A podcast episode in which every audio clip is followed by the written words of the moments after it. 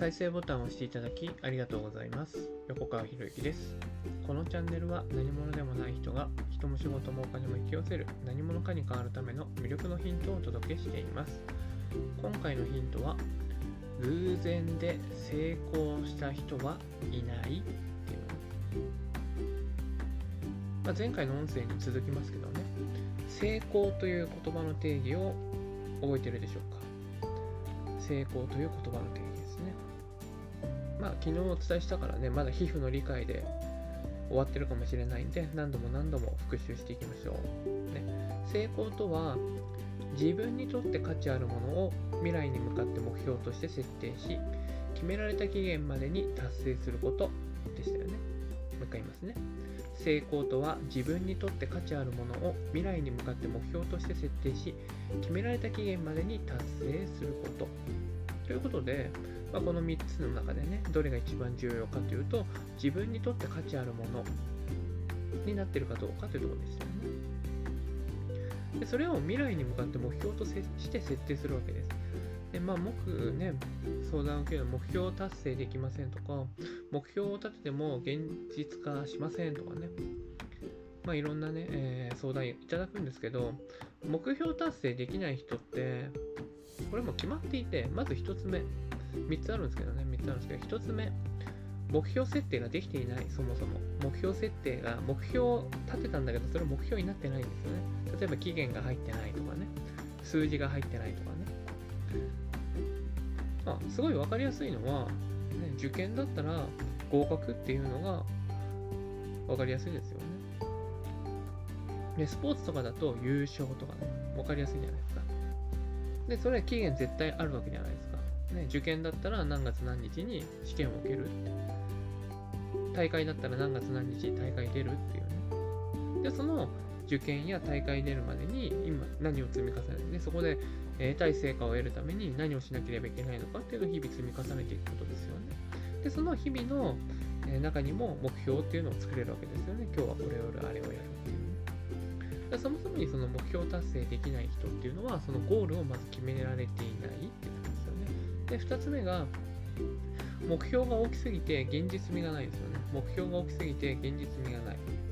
まあ、当然ですけど、あの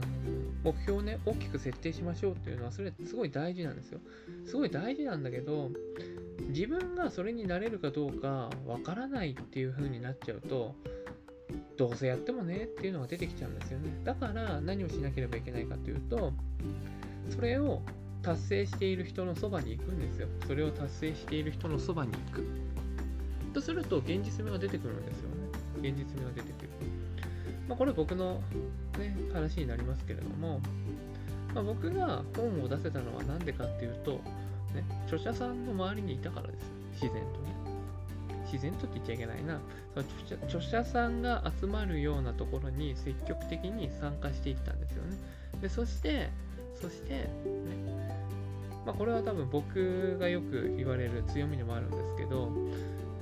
当時その著者さんのところに入っていってね行ったのは僕が売上ゼロの営業マンのことですよ。売上ゼロの営業マンなんだけれどもあたかもあたかももうその著者さんと同じようなレベルになっているっていう振る舞いをずっとしてたんですよ。すんげえ違和感ありましたけどね。すげえ違和感ありましたけど。でもそうしていく中でだんだんだんだんやっぱりそれにね慣れていくんですよね。慣れていくんですよ。ねで昨日もこの音声を撮ってる前日にですね、ベストセラー作家のね、集まり、ベストセラークラブっていうのがあってですね、まあ、10万部以上のね、著者の方々の中で食事をしてきたんですけど、そこで言われたのは、僕初めて参加したんですよ。初めて参加したんだけれども、そこで言われたのは、もう昔からいるような感覚があるよねって。いうふうにそこにいる人たちから言われたわけですよね。で、これどういうことかっていうと、もうそのイメージっていうか、その段階にもう自分はなってるってことですよね。そう言われるってことはね。じゃあそう言われるために何をしたかっていうと、そういう著者さんたちに積極的に関わっていったっていう。で、それもなんか教えてくださいっていう立場で言ってるわけじゃないんですよね、最初からね。自分はこうなるんだって決めてるから、著者になるって決めてたんですよね。売上ゼロの営業マンなのにね。まあいいんじゃないですか。ね。で、そうすると、ね、じゃあ著者の人たちってどういう人たちなのかなっていうので実際その著者さんたちと触れ合ったらいいじゃないっていう話でねいやそうするともう現実味湧くんですよあこれ一番面白かったのは著者っていうと僕すごい人だなってずっと思ってた本出すぐらいだからすごい人だなと思ったんだけどこの人たち普通の人間だなと思った瞬間にあこれは自分にもなれるなっていうふうに分かったんですよ分かったっていうかそうなったんですよねだそれをぜひ、その目標が大きすぎて現実味がないっていうんであれば、ね、そのすでに達成している人の近くに行ったらいいんですよ。だよくね、受験で言われるテクニックとしては、学校に行けっていうのがあるじゃないですか。学校に行けって。そこに通っている自分をイメージしますよって。そうすると、そこに通っている自分がイメージできたら、その現実と、今の現実と通っている自分というのギャップができて、でそっちが、ね、通っている自分が当たり前になったら、合格できるっていうね。まあ、眉唾ものかもしれないですけどね。でもこれね、眉唾ものかもしれないけども、これやる人少ないですからね。少ないですからね。だから、やった人とやらない人の差ってすごいでっかいんですよね。まあ、もしあなたが何かね、目標、目標、大きな目標を立ててるんであれば、その目標をすでに達成してる人のところに行ったらいいです。例えば、10億円稼ぐとか決めてるんであれば、10億円稼いでる人のそばに行ったらいいですよ。でそしてその10億円稼いでる人がどんな行動をしているのか、どんな言動をしているのか、でそういうのをつぶさに見るんですよね。企業オーナーになりたいっていうんであれば、企業オーナーになってる人の近くに行ったらいいじゃないですか。でね、そういう企業オーナーとか稼いでる人ってね、例外なく、例外なく他人から悪く言われるんですよね。なんか全然話違くなったけど、まあいいかな。まあでもね、偶然で成功した人はいないっていうテーマだからいいかな。で、なんで悪く言われるのかって言ったら、ね、当たり前ですけど嫉妬がいっぱいあるんですよね。嫉妬がいっぱいある。だから、自分の目で確認する必要があるんですよね。自分の目で確認する。で、自分の目で確認した上で、で、その上でね、その人がもし本当に悪いことをしていったっていうんであれば、それは自分が見抜く目がなかったって話じゃないですか。誰が悪いのか全部自分に責任を持ってくるんですよ。で、今日のテーマである偶然で成功した人はいない。成功している人はみんな自己責任ですからね。他人のせいなんか絶対しないですよ。他人のせいに絶対しない。雨ね、野球のプロ野球選手とか話してましたけどね、雨でいいピッチングができなかった。でそれは雨の中で練習していなかった自分が悪いって捉えるんですよね。でも逆に成績上がらない選手っていうのはどう考えるかっていうと、雨のせいで自分が崩れたっていうわけです。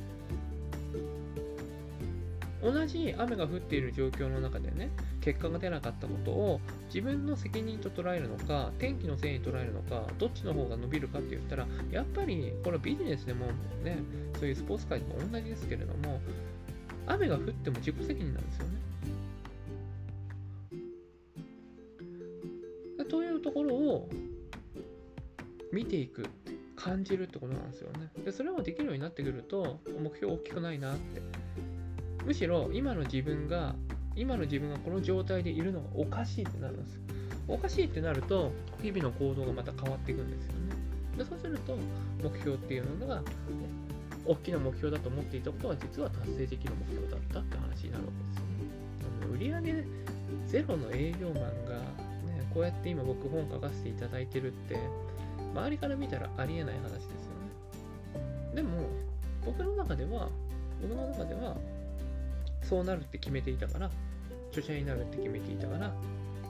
まあ、当たり前に現実化しているって話になるわけですよね。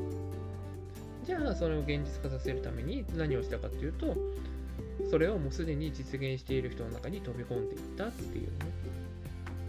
難しくないですよね。まあ、難しいって言えば、あれですよね、その、飛び込んでいったはいいけれども、そこの雰囲気に馴染めなくて、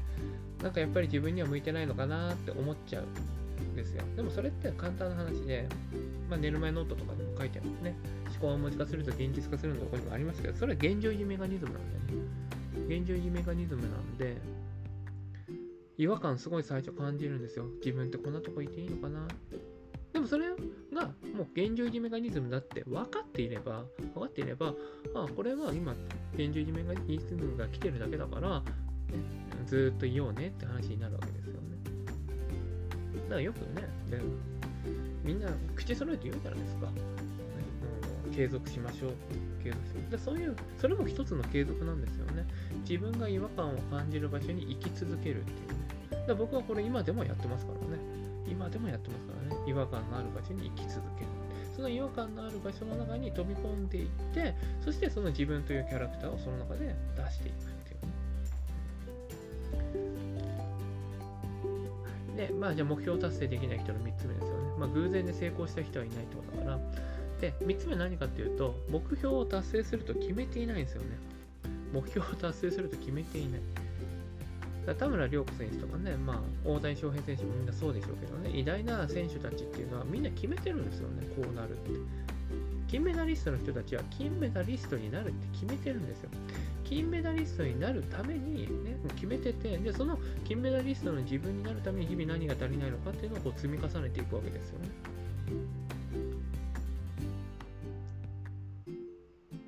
全然練習しませんでした。でも金メダル取れました。なんていう選手がいますかって。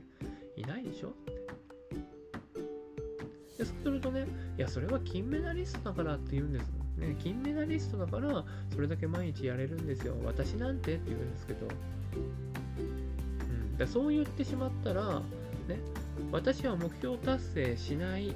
ことに満足している自分っていうのを作るわけじゃない作ってるわけですよねまあそれはそれでいいと思いますよだってそれが自分で望んでることなんだからでもその裏にあるのは何かっていうと、私は努力しないけれど、努力したくないけれども成功したいっていう、もうすごいずるい考え方がそこには眠ってるんですよね。そこを気づかない。でそしてそれに気づかせてくれる人に出会うと、あの人は私のことを分かってくれないあ。あいつは俺のことを分かってくれないと。いや、実は俺はこんなことしたくなかったんだって言って、逃げるわけですよ。つまり、ね、その成功するっていう人たちの中にいることに違和感を覚えるわけですよね。違和感を覚えると何が起こるかっていうと、現状一メカニズム発動して、ここは私のいる場所じゃない、ここは俺のいる場所じゃないんだって。違うんです。その違和感を克服して、ね、逆になんで、なんで自分が今こうなっていないんだろうっていうところに違和感を持ち続けなきゃいけないんですよね。僕いっぱいありますよ。なんで今自分こうなってないんだろうって。だから、日々努力し続けられるんですよね。なんでこうなってないんだろう。まあ、継続する一つの秘訣っていうのをね、まあ、お伝えしましたけどね。偶然で成功した人はいないんですよ。みんな決めてるんですよ。決めてる。じゃあ、成功すると決める。ね、決めただけで成功するんだったら世の中成功者だらけじゃないですかって話になるわけですけどね。まあ、そうはならないわけ。じゃあなんでそうはならないのかっていうのを、まあ、次の音声でまた詳しくね、えー、お伝えできたらなと思っております。偶然で成功した人はいないんですよ。成功は必然なんですよ。っていう考え方になれば、なれば、自分が手に入れたい目標、自分が手に入れたいものは自分で掴み取るものなんだっていう風になってるわけですよ。いやその考え方ができるかどうかですよね。あの願ってて降ってくることなんか絶対ないですからね。思考は現実化するって言ってね、言いますけど、思考を現実化させてる人ってみんな努力してるんですからね。努力しないで現実化してる人がいるわけないじゃないですかって。ね、まあ僕はそういうね、ところに釘を刺していきたいなと思うんですけどね。はい、ということで、まあ、偶然で成功した人はいない。逆を言うと、成功した人はみんな必然的に成功しているんですよ。というお話でした。まあ、ぜひですね、まあ、今回のお話ですね、これ何度も聞いていただいてですね、じゃあ自分が本当になりたい自分ってどういう自分なんだろうじゃあその自分に近いことを成し遂げている人は誰なんだろうっていうのを書き出してみるといいですよね。ということで今回は以上になります。このチャンネルでは一人一人が大切な人を幸せに導く世の中にするため、あなたの人生経験で培った魅力を生かして何者かとして活躍してほしい、そんな思いで配信をしています。このチャンネルの音声を隠さず聞いていただくと、魅力ある人たちの考え方や立ち居振る舞いが分かり、人も仕事もお金も引き寄せる何者かに変わっていくことができます。ぜひチャンネルフォローやお友達へのシェアをしていただいて、一緒に何者かになることを実現できたら嬉しいです。魅力のヒント、今回は以上になります。最後までお聴きいただきありがとうございました。また次回お会いします。横川博之でした。